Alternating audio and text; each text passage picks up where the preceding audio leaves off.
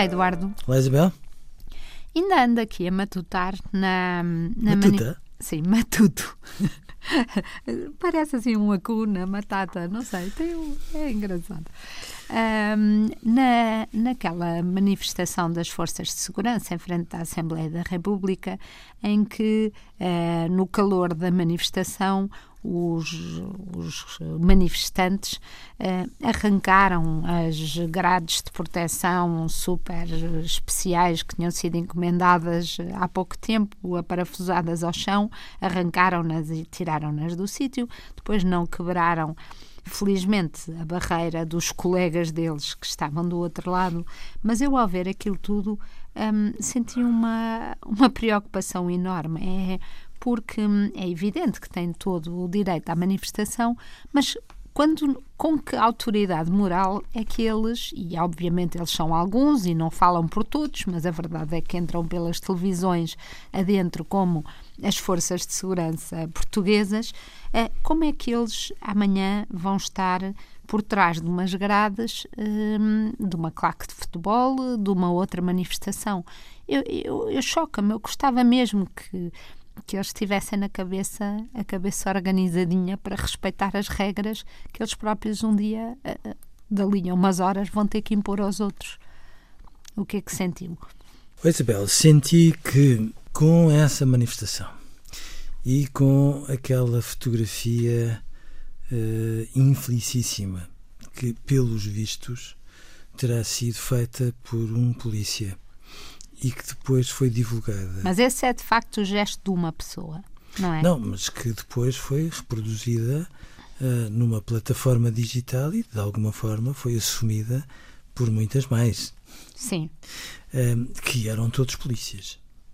E, portanto, perante este tipo de exemplos, naturalmente eu fico muito preocupado, porque eu entendo que as pessoas têm toda a legitimidade para ter uma opinião, meu Deus.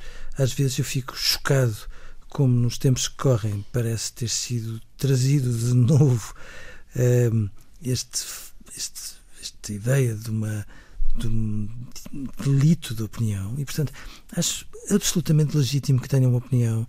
Acho absolutamente legítimo que protestem por, por tudo aquilo que entendam que devem protestar de acordo com as regras que são iguais para todos.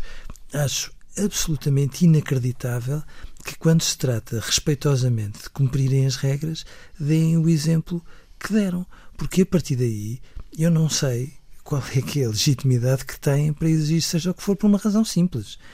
Porque eu entendo que quando nós assumimos uma determinada função, temos mais responsabilidade ainda quando se trata de cumprir as regras.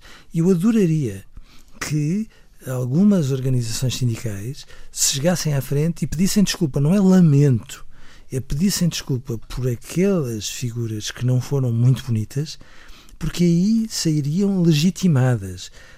Pronto, foi Embora eles tentassem na última, na, na última parte, estavam a fazer já apelos, etc., para sair. Mas a verdade é que para, se- para que desmobilizassem e não, e não subissem a escadaria e não continuassem a pressionar, etc.